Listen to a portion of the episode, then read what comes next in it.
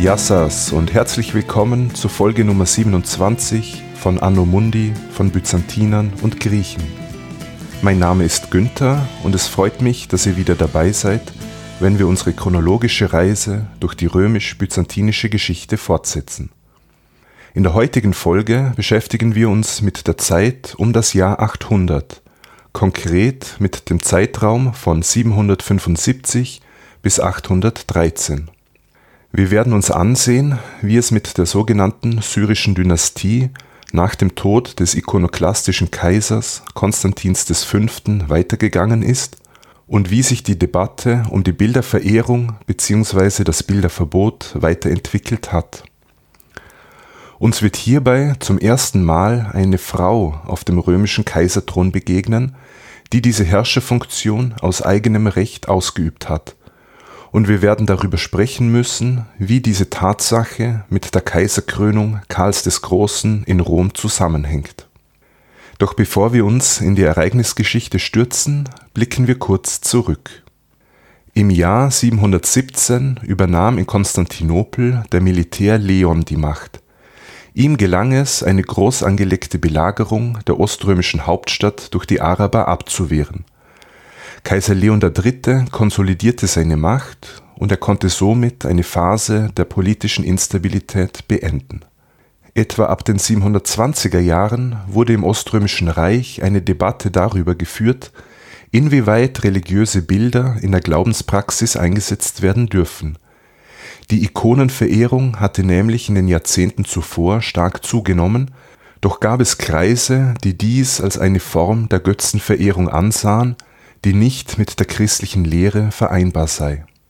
Die uns überlieferten Quellen behaupten, dass Kaiser Leon III. eine groß angelegte Ikonenzerstörung befohlen hat und somit die Phase des Ikonoklasmus begann. Doch zieht die modernste Forschung diese Schilderungen mittlerweile in Zweifel, weil die Schriften von überzeugten Verteidigern der Bilderverehrung verfasst worden sind und diese einen durchgehend tendenziösen Einschlag aufweisen der Sohn und Nachfolger Leons III. allerdings, Konstantin V., schlug sich spätestens ab dem Jahr 750 auf die Seite der Kritiker der Bilderverehrung.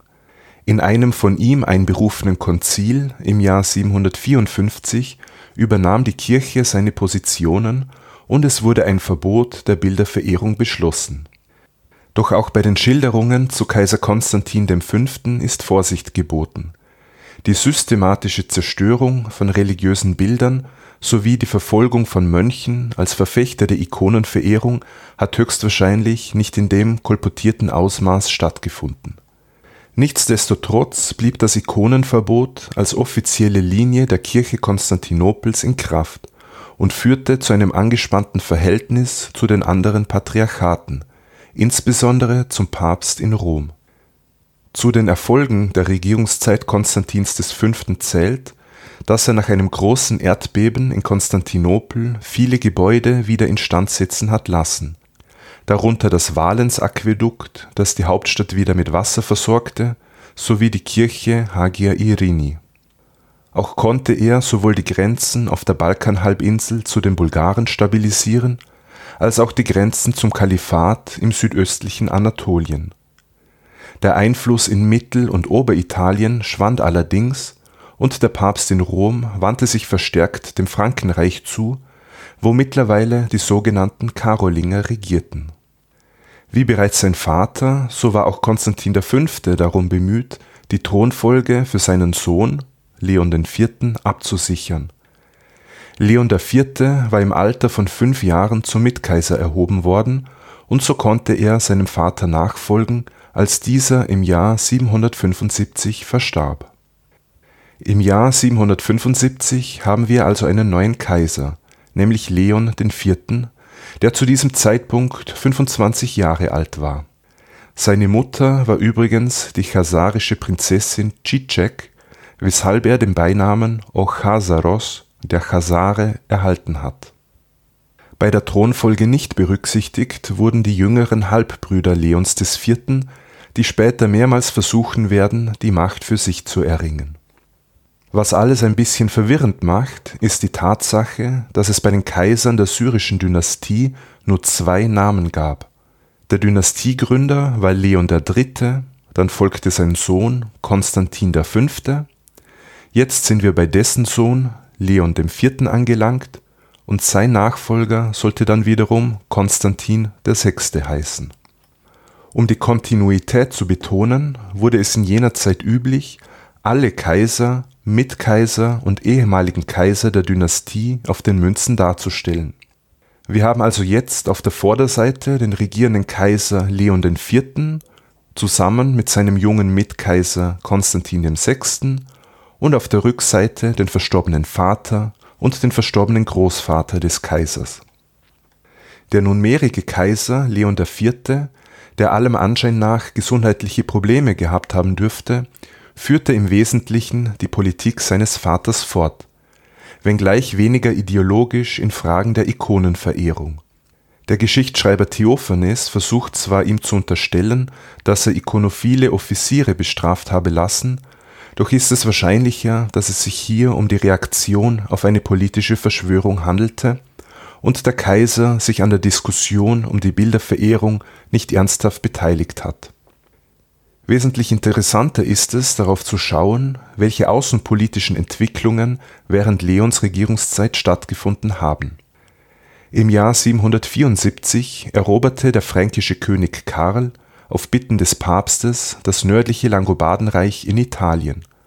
Der Sohn des letzten langobardischen Königs floh nach Konstantinopel, wo er Asyl erhielt und später den Titel eines Patricius verliehen bekam Kaiser Leon IV. machte allerdings keinen Versuch, ehemalige oströmische Gebiete in Norditalien zurückzuerobern, sondern er konzentrierte sich eher auf den Süden der Halbinsel sowie auf Sizilien. Dabei geriet er mit dem Papst in Konflikt, der in dieser Region Ansprüche erhob. Es kam sogar zu einer kurzen militärischen Auseinandersetzung, nachdem Papst Hadrian im Jahr 778 Gebiete des Dukats von Neapel das formell Ostrom unterstand, besetzen ließ. Das Machtvakuum in Mittelitalien, das nach der Zerschlagung des Langobardenreiches und des oströmischen Rückzugs entstanden war, füllten einerseits die Franken und andererseits der Papst, der seinen weltlichen Machtbereich ausweiten konnte. Im Jahr 778 findet zum ersten Mal das Constitutum Constantini die sogenannte Konstantinische Schenkung in den Quellen Erwähnung. Diese konstantinische Schenkung besagt, dass Kaiser Konstantin der Große im frühen 4. Jahrhundert Papst Silvester die Kontrolle über die gesamte westliche Hälfte des römischen Reiches übertragen habe. Obwohl es sich bei diesem Text eindeutig um eine Fälschung handelt, ist bei der Begründung des päpstlichen Machtanspruchs jahrhundertelang darauf Bezug genommen worden Wann genau man in Ostrom von diesem Constitutum Constantini erfuhr, ist nicht klar, doch zog man es vor, diese Urkunde einfach zu ignorieren. In der zweiten Hälfte des 8. Jahrhunderts vollzog sich schließlich die Abkehr des Papstes von Konstantinopel und die Hinwendung zum Frankenreich. Während man in der päpstlichen Kanzlei noch mindestens bis zum Jahr 772 nach den oströmischen Kaisern datierte so datierte man ab 798 nach den fränkischen Königen. Und schon im Jahr 781 hatte man in Rom aufgehört, kaiserliche Münzen zu prägen. Das militärische Hauptaugenmerk Kaiser Leons IV.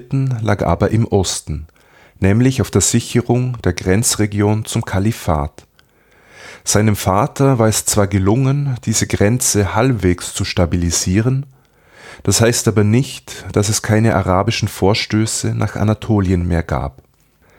Die Oströmer mussten hier nach wie vor regelmäßig tätig werden, um Einfälle abzuwenden.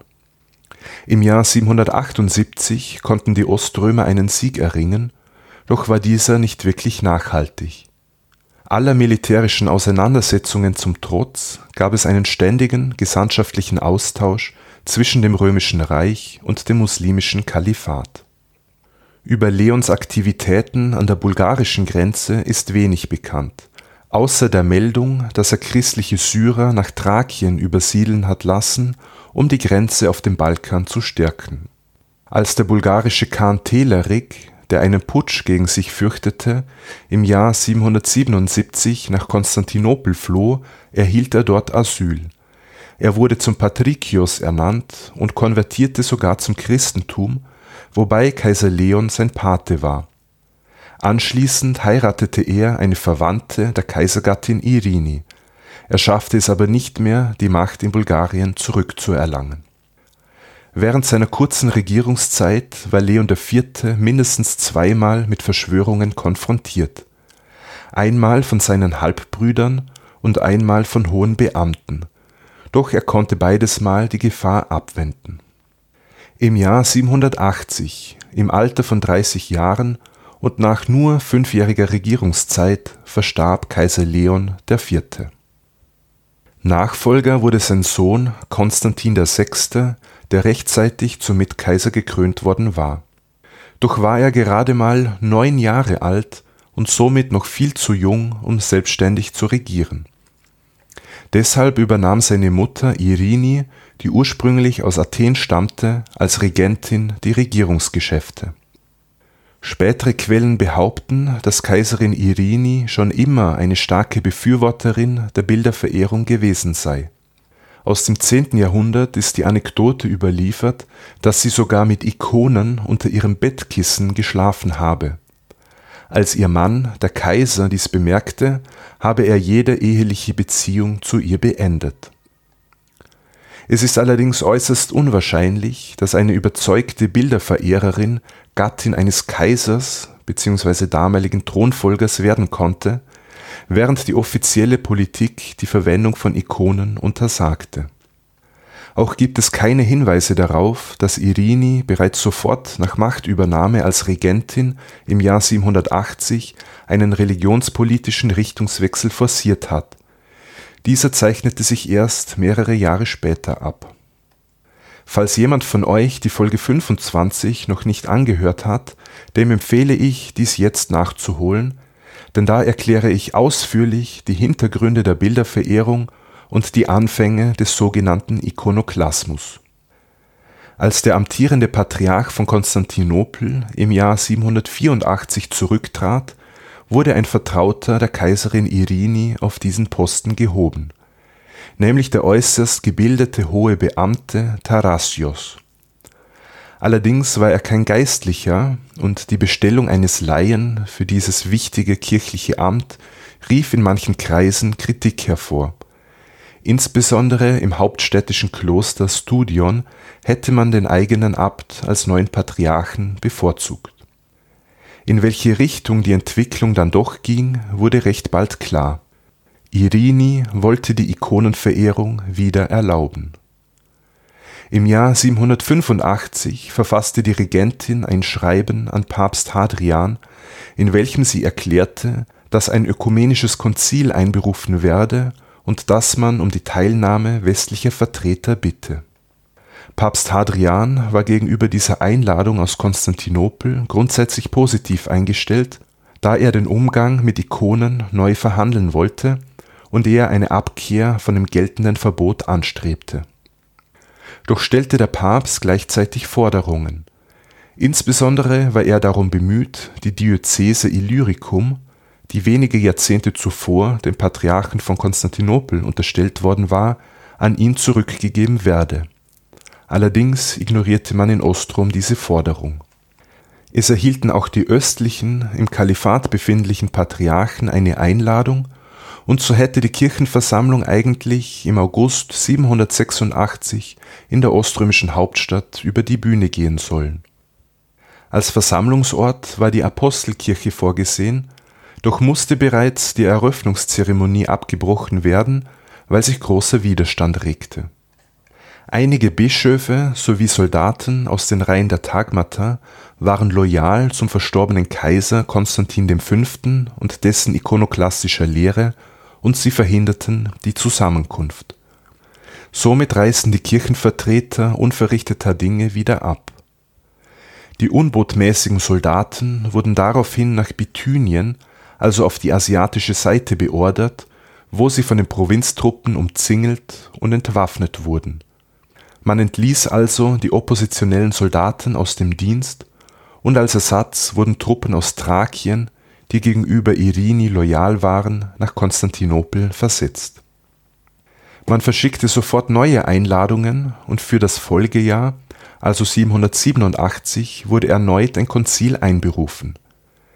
Den Veranstaltungsort verlegte man vorsichtshalber nach Nikäa im nordwestlichen Kleinasien, wo über 450 Jahre zuvor das erste ökumenische Konzil unter dem Vorsitz Konstantins des Großen stattgefunden hatte.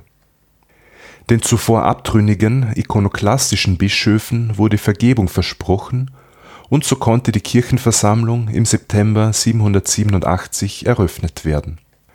Es nahmen um die 300 Bischöfe teil und darüber hinaus war auch eine große Anzahl an Mönchen anwesend.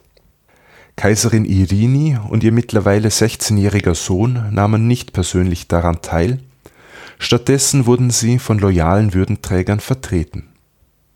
Auf diesem Konzil wurde schließlich beschlossen, die Einheit der Christenheit wiederherzustellen und die Spaltung zu überwinden, die nach dem ikonoklastischen Konzil 33 Jahre zuvor entstanden war. Die Konzilsakten beinhalten einige Texte, die eine Begründung für die Ehrung von Ikonen liefern und die den Ikonoklasmus als Irrlehre einstufen die Beschlüsse des ikonoklastischen Konzils von Ieria wurden also verworfen. Die Schlussveranstaltung fand dann in der Magnavra im Palastviertel von Konstantinopel statt, wo dann auch Irini und ihr Sohn anwesend waren. Das Hauptziel dieses Konzils von Nikäa war also, durch die Wiedereinführung der Bilderverehrung die kirchliche Einheit wiederherzustellen, insbesondere mit dem Papsttum in Rom es könnte hier vielleicht die Hoffnung Irinis gewesen sein, durch ein besseres Verhältnis zum Papst dessen Bündnis mit den Franken aufzuweichen. Das Konzil hatte aber insbesondere deshalb eine große Wirkung, auch für die kommenden Jahrhunderte, weil hier erstmals systematisch Argumente gesammelt wurden, die für den Einsatz von Ikonen sprachen und die die Ansichten der Bildergegner entkräfteten es wurden also die Grundlagen geschaffen für einen formellen Kult der Bilder, der ein integraler Bestandteil insbesondere der orthodoxen Kirche werden sollte, und zwar bis heute. Es wurde verfügt, dass Ikonen durch Kerzen und Weihrauch geehrt werden sollten und dass jeder Gläubige vor ihnen die Proskynese durchzuführen habe, das heißt, sich vor ihnen zu verbeugen oder sich davor hinzuknien auch sollte man einen Aspasmos durchführen, also die Ikone küssen. Begründet wurde es damit, dass Christus Mensch geworden und dadurch sichtbar geworden sei, deshalb dürfe man ihn auch bildlich darstellen. Und wenn jemand eine solche bildliche Darstellung ablehne, würde er die materielle Präsenz Christi auf Erden leugnen. Und diese menschliche Inkarnation zu leugnen, würde der Häresie gleichkommen was mit Kirchenbahn zu bestrafen sei. Auch wurde versichert, dass bei der Ehrung einer Ikone nicht das Bild selbst angebetet werde, was einer Götzenanbetung gleichkäme, sondern dass die Ehrung direkt an die porträtierte heilige Person übermittelt werde. Man berief sich darauf, dass die Ehrung von heiligen Bildern eine alte Tradition sei, die es zu bewahren gelte. Eine Behauptung, die allerdings so nicht stimmt, da die Ikonenverehrung erst gegen Ende des siebten Jahrhunderts sich verstärkt durchgesetzt hat, wie wir in Folge 25 schon besprochen haben. Aus dem Oströmischen Reich haben wir keine Hinweise darauf, dass es nach den Beschlüssen des Konzils von 787 zu großem Widerstand gekommen ist. Das deutet darauf hin, dass die ikonoklastische Lehre in der breiten Bevölkerung nicht allzu tief verankert war auch scheinen die meisten Kleriker keine allzu gefestigte Meinung zu diesem Thema gehabt zu haben, oder es war ihnen wichtiger, den eigenen Posten behalten zu dürfen. Am ehesten ist ein Widerstand bei den Soldaten anzunehmen, die gegenüber dem verstorbenen ikonoklastischen Kaiser Konstantin V. loyal waren, der militärisch sehr erfolgreich war. Doch scheint es auch für sie nun lukrativer gewesen zu sein, sich der neuen Religionspolitik zu fügen, als den Verlust der eigenen Anstellung durch Aufbegehren zu riskieren. Dieses zweite Konzil von Nikäa, das als siebtes ökumenisches Konzil gilt, führte also zu einer Aussöhnung mit dem alten Rom und mit den östlichen Patriarchaten. Für die Kaiserin Irini war diese Kirchenversammlung ein großer Erfolg und sie konnte ihre politische Macht festigen. Nach dem Konzil wurde sie neben ihrem Sohn auch auf den Münzen dargestellt, und es war das erste Mal seit 150 Jahren, dass man wieder eine Frau bei Münzprägungen berücksichtigte. Der junge Kaiser wurde übrigens immer bartlos dargestellt, also auch als er schon älter war, um zu zeigen, dass er noch nicht eigenständig regieren konnte. Schauen wir uns jetzt an, wie die Beschlüsse dieses Konzils im Fränkischen Reich aufgenommen wurden, da ja mit Ostrom um Einfluss in Italien konkurrierte.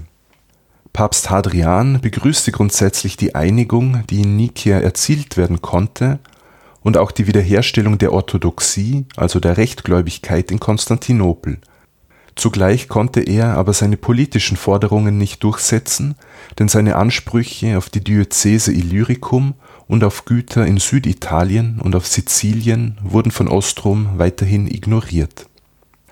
Auf päpstlichen Befehl hin wurden die Konzilsakten bald ins Lateinische übersetzt, allerdings nicht sonderlich akkurat. Und Abschriften davon gelangten an den Hof König Karls in Aachen wo sich fränkische Theologen damit befassten. Diese fränkischen Theologen waren wesentlich skeptischer als der Papst, vor allem weil die Bilderverehrung in den heiligen Schriften überhaupt nicht vorgesehen war und weil es auch keine lange Tradition gab, wie die Vertreter des Konzils behauptet hatten. Die reale Präsenz eines Heiligen durch sein Porträt wurde geleugnet und sogar als Neuerung lächerlich gemacht es wurde also von den fränkischen Theologen interessanterweise ähnlich argumentiert wie von den Ikonoklasten auf dem Konzil von 754, und das zeigt, dass die Heiligenbilder im Westen einen viel geringeren Stellenwert hatten als im Osten. Allerdings anerkannten die fränkischen Theologen, dass religiöse Bilder als eine Art Texte für Analphabeten eingesetzt werden können man sollte sie also respektieren, weil sie an einen Heiligen und seine Taten erinnern und zeitgleich den Gläubigen in der gottgefälligen Lebensführung unterweisen. Also Respekt vor den Ikonen wurde verlangt, aber man sollte keine Kulthandlungen mit ihnen verbinden.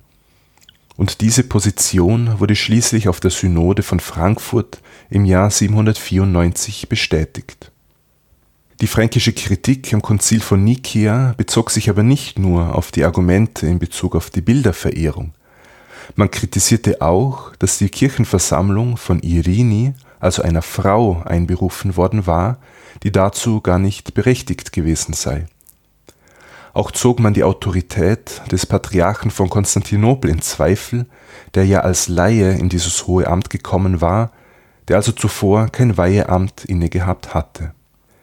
Die Tatsache, dass die fränkischen Theologen hier eigene Schlussfolgerungen formulierten, zeigt das neue Selbstbewusstsein des Frankenreiches, und zwar sowohl gegenüber Konstantinopel, von dem es sich in kirchlich-theologischen Fragen nichts vorschreiben lassen wollte, als auch gegenüber dem Papst, der ja den Ergebnissen des Nizänischen Konzils zugestimmt hatte Gleichzeitig gab es aber einen regelmäßigen diplomatischen Austausch zwischen West und Ost.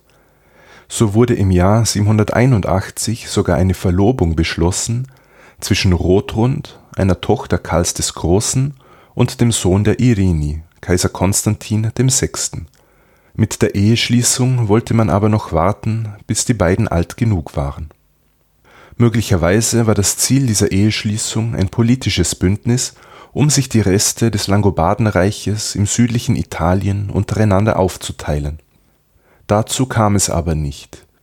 Mehrere Jahre später wurde diese Verlobung durch König Karl wieder aufgelöst, als er in einem solchen Bündnis keinen Nutzen mehr sah. Die Bemühungen Ostroms, den Einfluss im südlicheren Italien auszuweiten, scheiterten, und es gab ohnehin andere Baustellen, um die man sich kümmern musste So wurde im Jahr 781 ein Aufstand auf Sizilien mit großem Aufwand niedergeschlagen. Dies nutzte sogleich der spätere Abbasiden-Kalif Harun ar-Raschid aus, der mit einer größeren Armee nach West und Nordanatolien einmarschierte. Dabei kamen die Araber sogar bis nach Chrysopolis gegenüber von Konstantinopel. Kaiserin Irini musste nun einem kostspieligen Tributfrieden zustimmen damit die Soldaten des Kalifen wieder aus Anatolien abzogen. Auf der europäischen Seite, also im Balkanraum, sah es ein bisschen besser aus, denn dort waren die Oströmer auf dem Vormarsch und konnten Gebietsgewinne erzielen auf Kosten lokaler slawischer Gruppen. Irini, die ja aus Athen stammte, tourte sogar mehrmals mit ihrem Sohn durch Griechenland wo sie den Bau von befestigten Anlagen und Siedlungen in Auftrag gab.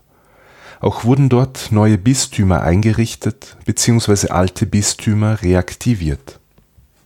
Für die Sophienkirche in Thessaloniki ließ Irini ein neues Mosaik in Auftrag geben.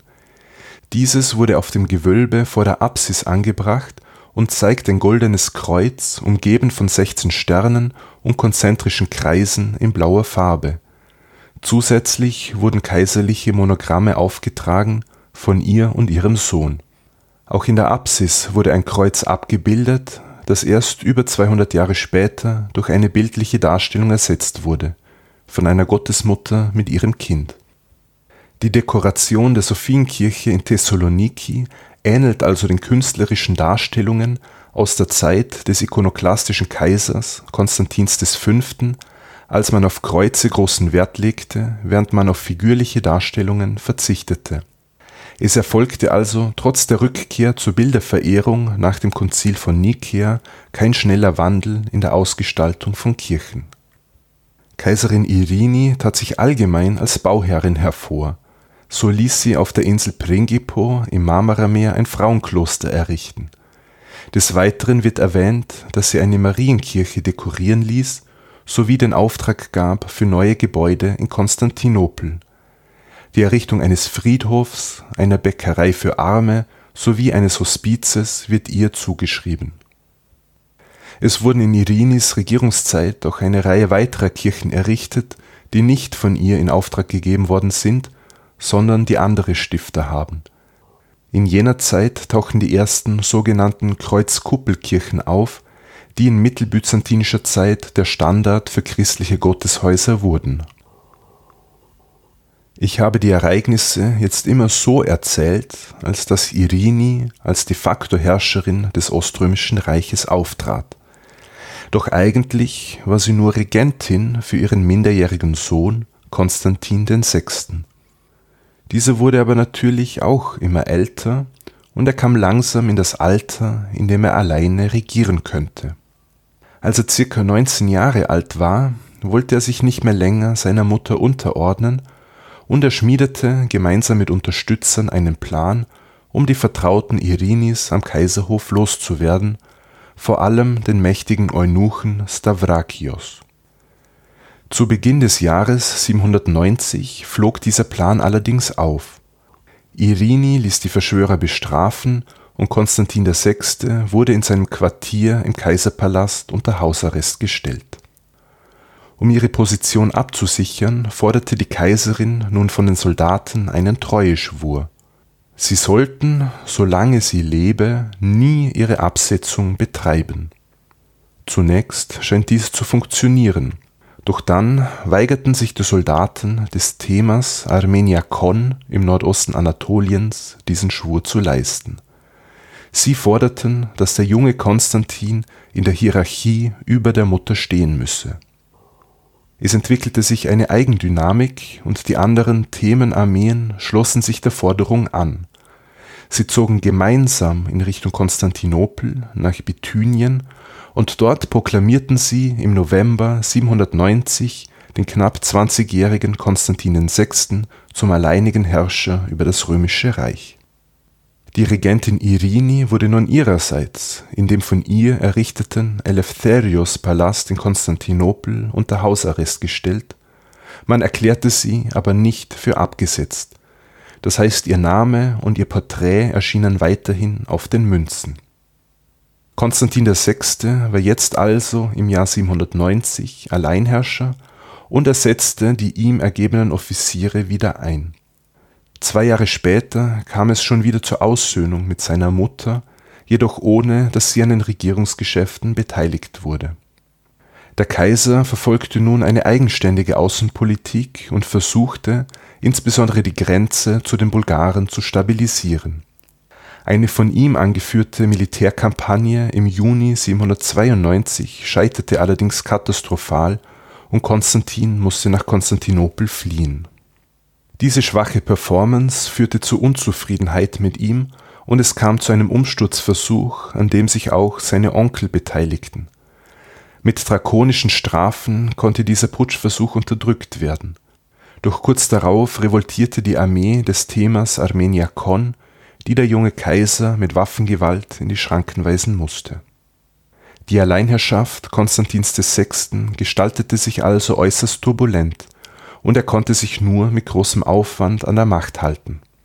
Zu Fall brachte ihn aber schließlich die sogenannte Moichianische Kontroverse. Was hat es nun damit auf sich? Kaiser Konstantin war verheiratet mit Maria von Amnia, mit der er zwei Töchter hatte im Jahr 795 zwang er sie, in ein Kloster einzutreten, unter dem wahrscheinlich falschen Vorwand, dass sie ihn habe vergiften wollen. Anschließend heiratete er eine Hofdame seiner Frau, nämlich seine Geliebte Theodotti, die aus einer angesehenen Familie Konstantinopels stammte. Wie man sich denken kann, ist diese Vorgangsweise nicht mit dem Kirchenrecht vereinbar und es galt als Ehebruch auf Griechisch Michia, woher die Bezeichnung Moichianische Kontroverse abgeleitet ist. Der Patriarch Tarasios wurde dazu genötigt, dem Ganzen seine Zustimmung zu geben, und so heiratete Konstantin seine Theodotti und er ließ sie zu Augusta erheben, was er übrigens mit seiner ersten Frau nicht gemacht hatte. Jetzt wurde aber in klösterlichen Kreisen Protest laut, allen voran bei den Mönchen des Sakudion-Klosters in Bithynien, die großen Wert auf die Einhaltung des kanonischen Rechts legten. Angeführt wurde dieser Protest vom Abt namens Platon und von dessen Neffen Theodor. Die beiden stammten übrigens aus derselben Familie wie die neue Kaisergattin Theodotti, doch war ihnen das Kirchenrecht heiliger als die potenziell sich ergebenden Vorteile durch die familiäre Verbindung mit dem Herrscherhaus diese Mönche verurteilten die Eheschließung des Kaisers als ehebrecherisch und sie exkommunizierten den Patriarchen, der diese Vermählung genehmigt hatte. Konstantin griff daraufhin hart durch. Er ließ das Sakudion-Kloster schließen, Abt Platon wurde ins Gefängnis geworfen und sein Neffe Theodor nach Thessaloniki verbannt. Beide stammten aber aus einer angesehenen hauptstädtischen Familie und der Umgang des Kaisers mit ihnen rief Widerstand hervor. Und es gab eine Person, die diese Lage für sich auszunutzen wusste, nämlich die Kaisermutter Irini, die nun die Absetzung ihres Sohnes vorantrieb. Kaiser Konstantin VI. war gerade damit beschäftigt, eine Militärkampagne in Anatolien zu organisieren, als man ihn auf Befehl seiner Mutter im August 797 gefangen nahm. Er wurde geblendet und für abgesetzt erklärt. Wie lange er nach dieser Tortur noch lebte, ist unklar, doch Kaiser Konstantin VI. starb schlussendlich an den Verletzungen durch die Blendung, und er hinterließ keinen männlichen Nachkommen. Kaiserin Irini, die das Leben ihres eigenen Sohnes auf dem Gewissen hatte, wurde nun im Jahr 797 Alleinherrscherin über das römische Reich. Bevor wir uns aber der Alleinherrschaft Irinis zuwenden, möchte ich hier einen kleinen Einschub machen und über die beiden Mönche sprechen, die die moichianische Kontroverse ausgelöst haben. Sie stehen nämlich mit einer Reform des Mönchtums in Zusammenhang, die auch Auswirkungen auf die Textproduktion im Oströmischen Reich gehabt hat wie vorhin schon erwähnt, handelte es sich bei den Mönchen Platon und seinem Neffen Theodor um Vertreter einer wohlhabenden Familie aus Konstantinopel. Beide waren hochgebildet und sie gründeten in den 780er Jahren ein eigenes Kloster, das Sakudion-Kloster, und zwar in Bithynien im nordwestlichen Kleinasien auf Land, das der Familie gehörte, und Platon wurde der erste Abt. Nach dem Sturz des Kaisers Konstantins VI., an dem sie einen nicht unbedeutenden Anteil hatten, wurde der Neffe, also Theodor, von Kaiserin Irini als Abt des Klosters Studion eingesetzt. Das Studion-Kloster lag innerhalb Konstantinopels und es existierte bereits seit dem 5. Jahrhundert, war also eines der ältesten und angesehensten Klöster der Hauptstadt. Deshalb ist Theodor auch besser bekannt als Theodor Studhitis. Theodor Studhitis strebte eine Reform des Mönchtums an beziehungsweise eine Rückkehr zu den alten Idealen. So betonte er die Bedeutung der Kirchenväter des vierten Jahrhunderts, insbesondere von Basilius von Caesarea, der damals schon Regeln für das monastische Leben formuliert hatte. Theodor stellte das koinobitische Leben im Kloster über das Leben als Eremit und er legte großen Wert auf mönchische Armut und auf Wohltätigkeit aber darüber hinaus machte er das Studionkloster zu einem Zentrum der Gelehrsamkeit, denn er förderte das Lesen und das Kopieren von Texten. Vor diesem Hintergrund wurde dort um das Jahr 800 die Minuskelschrift entwickelt, also die Kleinbuchstaben. Wie ihr vielleicht wisst, gab es im griechischen genauso wie im lateinischen Alphabet ursprünglich nur Majuskeln, das heißt Großbuchstaben. Die Einführung von Kleinbuchstaben sowie die Einführung von Ligaturen, also die Verschmelzung mehrerer Buchstaben zu einem Zeichen, brachte einige Vorteile mit sich.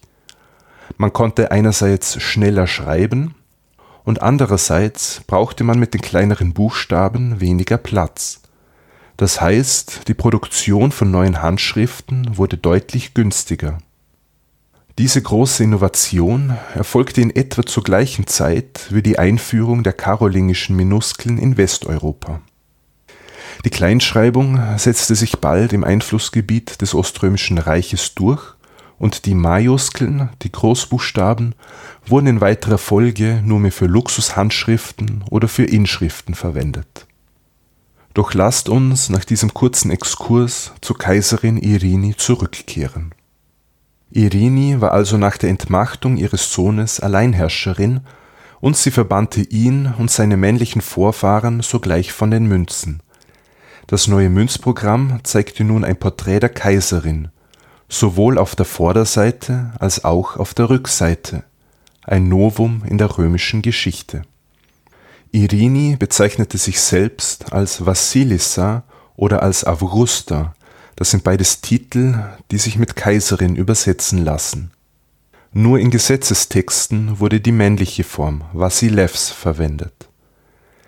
Jetzt war eine Frau als Machthaberin nichts gänzlich Ungewöhnliches für das römische Reich.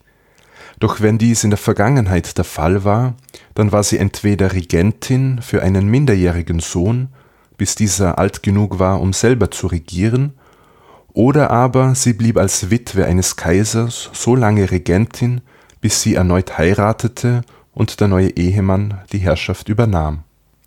Das war zum Beispiel bei Kaiserin Ariadne im späten 5. Jahrhundert der Fall. Irini war aber nun ab dem Jahr 797 Kaiserin aus eigenem Recht. Sie regierte nicht mehr im Namen ihres Sohnes und sie machte auch keine Anstalten, sich nochmals zu vermählen diese ungewöhnliche Situation führte dazu, dass sie, mehr noch als ihre männlichen Vorgänger, ihre Macht nach allen Seiten hin absichern musste. Denn ihr war bewusst, dass andere nur darauf warteten, sich an ihrer Stadt auf den Thron zu setzen. Der Mönch Theodor, der die moichianische Kontroverse mit ausgelöst hatte, wurde von Irini rehabilitiert und aus dem Exil zurückgerufen. Er versöhnte sich mit dem Patriarchen und übernahm, wie vorhin schon erwähnt, die Leitung des Studionklosters in Konstantinopel. Theodor Studhitis war nun einer der wichtigsten Unterstützer der Kaiserin. Kaiserin Irini setzte auch Maßnahmen, um sich beim Volk beliebt zu machen. Sie ordnete Steuersenkungen an und ließ an die hauptstädtische Bevölkerung Geldgeschenke verteilen. Außerdem schaffte sie in manchen Bereichen die Handelssteuer ab. Die Geschichtsschreiber, die ihr wegen ihrer ikonophilen Religionspolitik ohnehin freundlich gesinnt waren, loben diese Maßnahmen. In außenpolitischen Angelegenheiten war die Kaiserin fast dazu gezwungen, verstärkt auf Diplomatie zu setzen denn als Frau war es ihr nicht möglich, militärische Kampagnen anzuführen und sich als Feldherrin in Szene zu setzen. So initiierte sie Verhandlungen mit den Arabern und mit den Bulgaren, um die militärischen Konflikte einzudämmen. Wir müssen unseren Blick jetzt erneut nach Westen richten, denn dort vollzog sich in jenen Jahren etwas Besonderes. Der neue Papst Leo III., seit 795 im Amt, befand sich in einer schwierigen Lage. Einerseits agierten die Franken mittlerweile sehr selbstbewusst und sie waren in Italien ein ernstzunehmender politisch-militärischer Faktor geworden. Andererseits gab es in Rom eine mächtige Opposition, die dem neuen Papst gegenüber feindlich gesinnt war. So war Leo III. nach einem Umsturzversuch im Jahr 799 gezwungen, ins Fränkische Reich zu flüchten und zwar ging er nach Paderborn, wo sich König Karl aufhielt. König Karl entschied sich nun, persönlich nach Rom zu reisen, um die dortigen Verhältnisse zu klären. Am Ende des Jahres 800 hielt sich also Karl in der ewigen Stadt auf, wo er die innerrömischen Streitigkeiten zugunsten des Papstes entschied. Papst Leo III. musste einen Eid auf den fränkischen König ablegen und während der Weihnachtsmesse am 25. Dezember 800 revanchierte er sich für die fränkische Hilfe und erkrönte König Karl zum Kaiser der Römer, zum Imperator Romanorum. Das war ein außergewöhnliches Ereignis, denn seit dem 5. Jahrhundert gab es keinen römischen Kaiser mehr außer dem in Konstantinopel, und eine solche Krönung durch den Papst war ein Novum. Die fränkischen Quellen berichten davon, dass Karl von dieser Vorgangsweise überrascht gewesen sei und er die Kaiserkrone nur aus Pflichtbewusstsein angenommen habe. Doch scheint es unwahrscheinlich, dass diese Vorgangsweise nicht mit ihm abgesprochen war.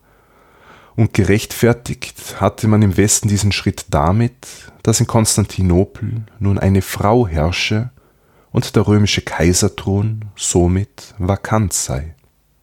Es war allen klar, dass diese Ereignisse von Ostrom in keiner Weise gutiert werden würden. Und vielleicht spekulierte man im Umfeld des Papstes sogar darauf, dass diese Kaisererhebung einen Keil in die fränkisch-oströmischen Beziehungen treiben werde, während man bei einem zu engen Bündnis der beiden Großmächte politisch eventuell unter die Räder kommen würde Wer mehr erfahren will über den römischen Kaisertitel und über seine Bedeutung für das Frankenreich und den Westen, dem empfehle ich an dieser Stelle die Folge 78 des Podcasts Epochentrotter, in der Katharina und Marvin die genauen Hintergründe dieser sogenannten Translatio Imperii erklären.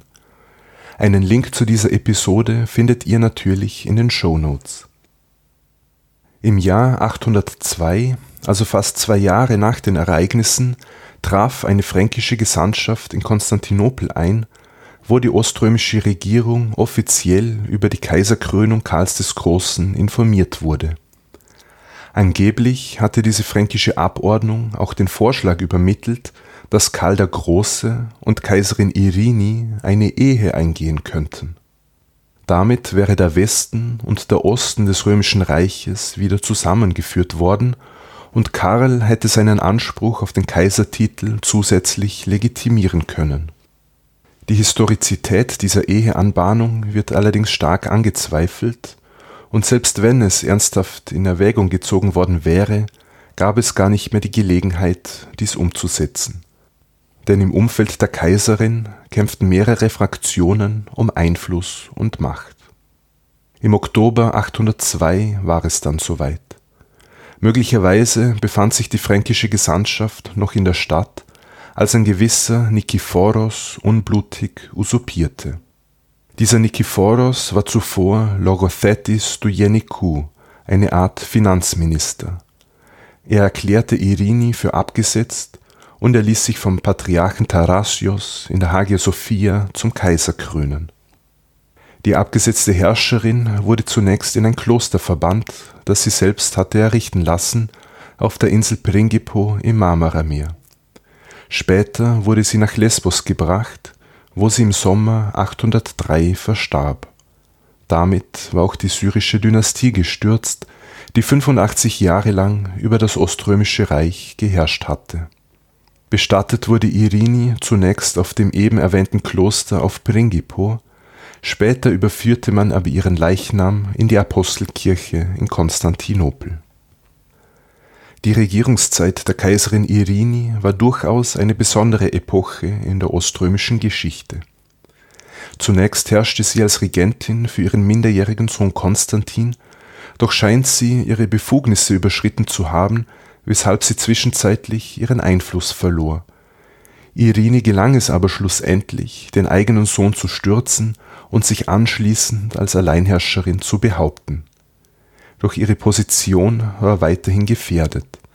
Eine Frau auf dem Thron war äußerst ungewöhnlich und sie blieb in vielen Bereichen wenig durchsetzungsfähig. Trotz der Bemühungen, sich nach allen Seiten hin abzusichern, wurde sie schlussendlich gestürzt. Und dies nach 22 Jahren, in denen sie auf der höchsten politischen Ebene mitmischte, fünf Jahre davon als Alleinherrscherin. Wie ging es nun nach der Absetzung Irinis weiter? Im Herbst 802 kam also der Finanzminister Nikephoros an die Macht. Und wie es seine Profession vermuten lässt, setzte er sogleich Maßnahmen, um die finanzielle Handlungsfähigkeit des Staates auszubauen. Das heißt, er nahm die weitreichenden Steuersenkungen seiner Vorgängerin zurück und er bat auch die Wohlhabenden zur Kasse. Außerdem stellte er die Bezahlung und die Versorgung der Soldaten um. Dafür sollten nun die Provinzen zuständig sein, in denen sie stationiert waren. Der Geschichtsschreiber Theophanes, der Irinis ja zugetan war, bewertete diese finanzpolitischen Maßnahmen des Nikephoros äußerst negativ. Wenige Monate nach der Machtübernahme des Nikephoros kam es in Kleinasien zu einer Rebellion die unter anderem die Wiedereinsetzung Irinis zum Ziel hatte. Doch nachdem die Ex-Kaiserin im Sommer 803 verstarb, desertierten die Soldaten der aufständischen Armee und die Rebellion brach in sich zusammen. Nach dem Tod des Patriarchen Tarasios im Jahr 806 setzte der Kaiser wieder einen Laien als neues Kirchenoberhaupt ein Dagegen formierte sich Protest von den Mönchen des Studion-Kloster, das wir heute schon kennengelernt haben. Diese hätten den Abt Theodor Studitis bevorzugt. Als der neue Patriarch auf Drängen des Kaisers den Priester Josef rehabilitierte, der damals die widerrechtliche Hochzeit von Konstantin VI. durchgeführt hatte, kam es wieder zu einem Konflikt zwischen Kaiser und Patriarch auf der einen und Theodostoditis und seinen Anhängern auf der anderen Seite. Am Ende setzte sich Kaiser Nikephoros durch und Abt Theodor sowie seine Verwandten wurden erneut ins Exil geschickt, diesmal auf die Prinzeninseln im Marmarameer. Auch außenpolitisch gab es einiges zu tun. Die Kämpfe gegen die Araber setzten sich fort, vor allem nachdem die oströmischen Tributzahlungen eingestellt worden waren und Kaiser Nikephoros zog im Jahr 804 sogar persönlich ins Feld. Doch er erlitt eine Niederlage und konnte nur knapp entkommen. Eine Atempause brachte erst der Tod des Kalifen Harun ar-Raschid, nachdem es wieder mal zu einem innermuslimischen Bürgerkrieg kam. Den Kaisertitel Karls des Großen anerkannte Nikephoros natürlich nicht an aber die Rivalität mit dem Frankenreich beschränkte sich keineswegs nur auf die Herrschaftstitulatur. Das Frankenreich bedrohte nämlich die oströmische Vorherrschaft über Venetien und Istrien. Darauf reagierte Kaiser Nikephoros, indem er zweimal eine Flotte in diese Gegend schickte, was zu direkten Kampfhandlungen zwischen Franken und Ostrom führte Nikephoros hatte damit aber nur kurzfristig Erfolg. 809, 810 fiel Venetien trotzdem an das Fränkische Reich und es wurde nun ein Kompromiss angestrebt. Ostrom behielt die Stadt Venedig und Dalmatien, dafür anerkannte man Karl als Kaiser. Das erfolgte allerdings erst 812 unter dem Nachfolger des Nikephoros. Auch auf der Balkanhalbinsel musste der Kaiser aktiv werden, wo eigentlich noch ein von Irini geschlossener Friedensvertrag mit den Bulgaren galt. In Festland Griechenland und auf der Peloponnes war Ostrom eindeutig auf dem Vormarsch, das seine Machtposition in dieser Region stark ausbauen konnte. Doch blieben die Bulgaren ein ständiger Unsicherheitsfaktor, was bald zu einem offenen Konflikt führte der Bulgaren-Khan namens Krum expandierte auf Kosten der Oströmer, während zwei Feldzüge des Nikephoros wenig Erfolg brachten. Erst als im Kalifat ab dem Jahr 809 ein neuer Bürgerkrieg entbrannte, wurden Ressourcen frei, um in Südosteuropa stärker militärisch aktiv zu werden. Als Kaiser Nikephoros im Jahr 811 eine groß angelegte Kampagne startete scheint Khan Krum verunsichert gewesen zu sein und er bot einen Friedensvertrag an. Den lehnte der Kaiser aber ab. Nikephoros strebte danach, den Nachbarn in seinem Machtzentrum zu treffen. Noch im selben Jahr, also 811, gelang es ihm, die bulgarische Hauptstadt Pliska zu erobern. Diese lag im Nordosten des heutigen Bulgarien. Ein großer Erfolg für den Kaiser. Allerdings Khan Krum hatte es vermieden, die Oströmer in einer offenen Schlacht zu konfrontieren, und er plante stattdessen einen Hinterhalt. Als Nikephoros und seine Truppen auf dem Rückzug nach Süden waren, wurden sie bei einem Bergpass von den bulgarischen Einheiten eingeschlossen und angegriffen. Und in dieser Schlacht am Warbitzer Pass fiel Kaiser Nikephoros. Der tote Kaiser wurde enthauptet und während man seinen Leichnam verbrannte, spießte man seinen Kopf auf eine Lanze auf und stellte ihn öffentlich zur Schau. Der Geschichtsschreiber Theophanes, der über das Ableben dieses Kaisers nicht allzu unglücklich war, berichtet, Krum habe den Schädel in Silber einfassen lassen und er verwendete ihn anschließend als Trinkbecher. Es war übrigens das erste Mal seit über 400 Jahren, dass ein römischer Herrscher auf dem Schlachtfeld fiel. Der letzte war Kaiser Valens, der 378 bei der Schlacht von Adrianopel gegen die Goten ums Leben kam. Nikephoros starb also nach neun Jahren auf dem Thron. Sein Sohn und Mitkaiser Stavrakios hatte ebenfalls an diesem Bulgarenfeldzug teilgenommen, konnte aber noch rechtzeitig fliehen. Er wurde in Adrianopel zum neuen Herrscher proklamiert Allerdings war er auf dem Schlachtfeld so schwer verletzt worden, dass er nicht regierungsfähig war. Und so wurde in Konstantinopel sehr rasch seine Absetzung betrieben. Mit Zustimmung des Patriarchen fiel die Wahl auf den hohen Beamten Michael Rangave, Schwager des verwundeten Kaisers, also Schwiegersohn des gefallenen Nikephoros. Michael wurde sogleich vom Senat und den Soldaten auf dem Hippodrom zum neuen Herrscher ausgerufen.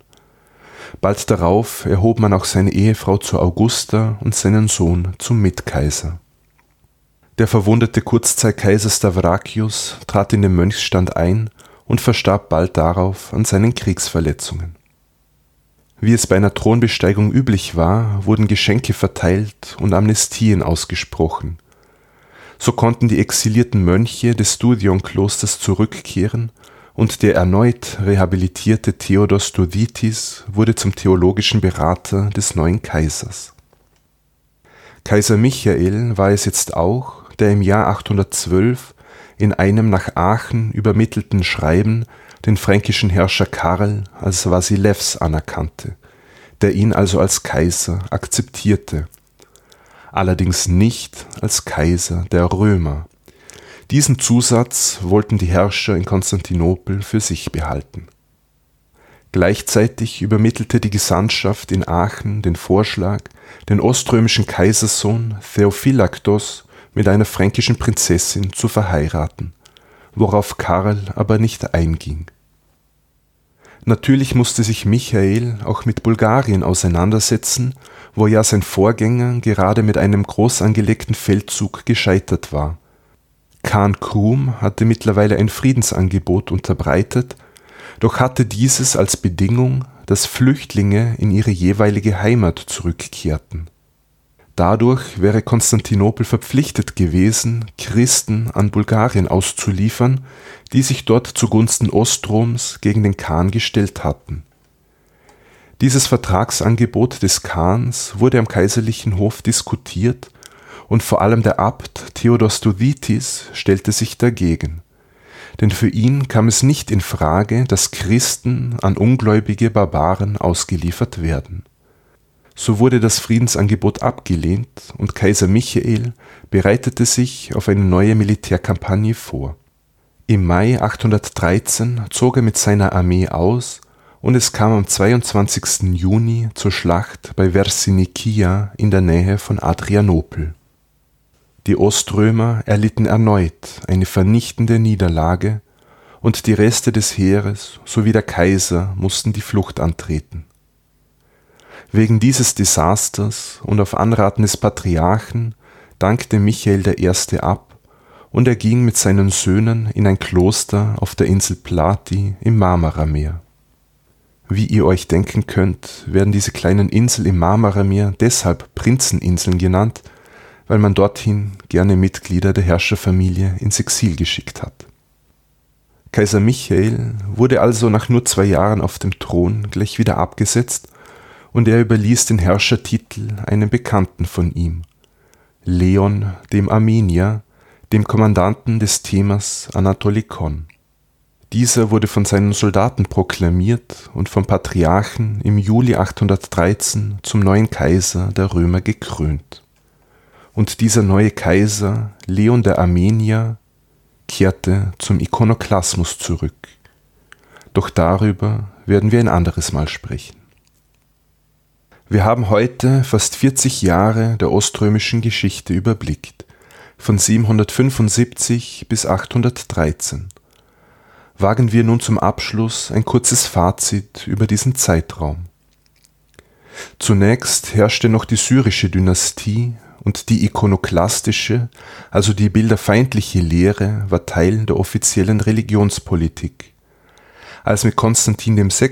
ein Minderjähriger auf den Kaiserthron gelangte, übernahm dessen Mutter Irini die Regentschaft.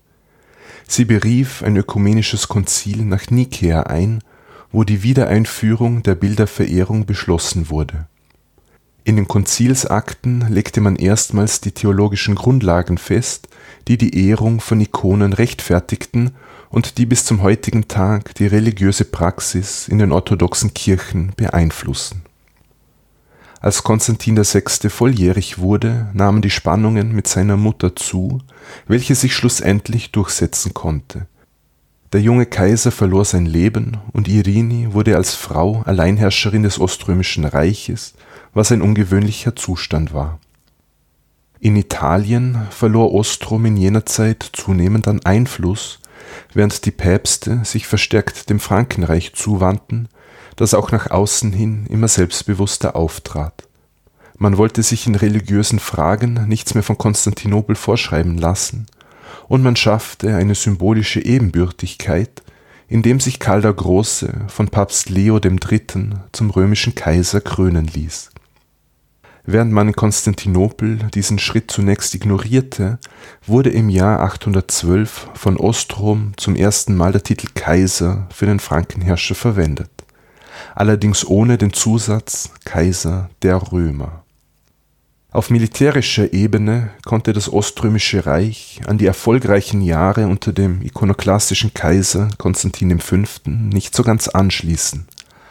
Arabische Einheiten drangen wieder regelmäßig nach Anatolien ein und Konstantinopel musste viel an Ressourcen aufwenden, um diese Vorstöße zurückzuschlagen oder um sich Frieden zu erkaufen im südlichen Balkanraum war man hingegen auf dem Vormarsch, insbesondere gegen die slawischen Gruppen in Festland-Griechenland und auf der Halbinsel Peloponnes. Ein äußerst unangenehmer Nachbar blieb weiterhin das Bulgarische Reich, das selbst nach territorialer Expansion strebte. Trotz mehrerer militärischer Kampagnen konnte es nicht in die Knie gezwungen werden. In Bulgarien wurde sogar das Schicksal von Irinis Nachfolger, Kaiser Nikephoros, besiegelt, der auf dem Schlachtfeld fiel, sowie von Kaiser Michael, der nach einer vernichtenden Niederlage auf den Thron verzichten musste. So, das war es für heute. Ich danke euch recht herzlich, dass ihr dabei wart und ich hoffe, ihr habt diese Folge spannend gefunden. Falls ihr Anregungen habt oder Lob oder Kritik loswerden wollt, dann kontaktiert mich einfach per Mail unter info@anomundi.eu bei Twitter, Facebook oder Instagram. Bewerten könnt ihr Anomundi zum Beispiel bei Spotify oder bei Apple Podcasts.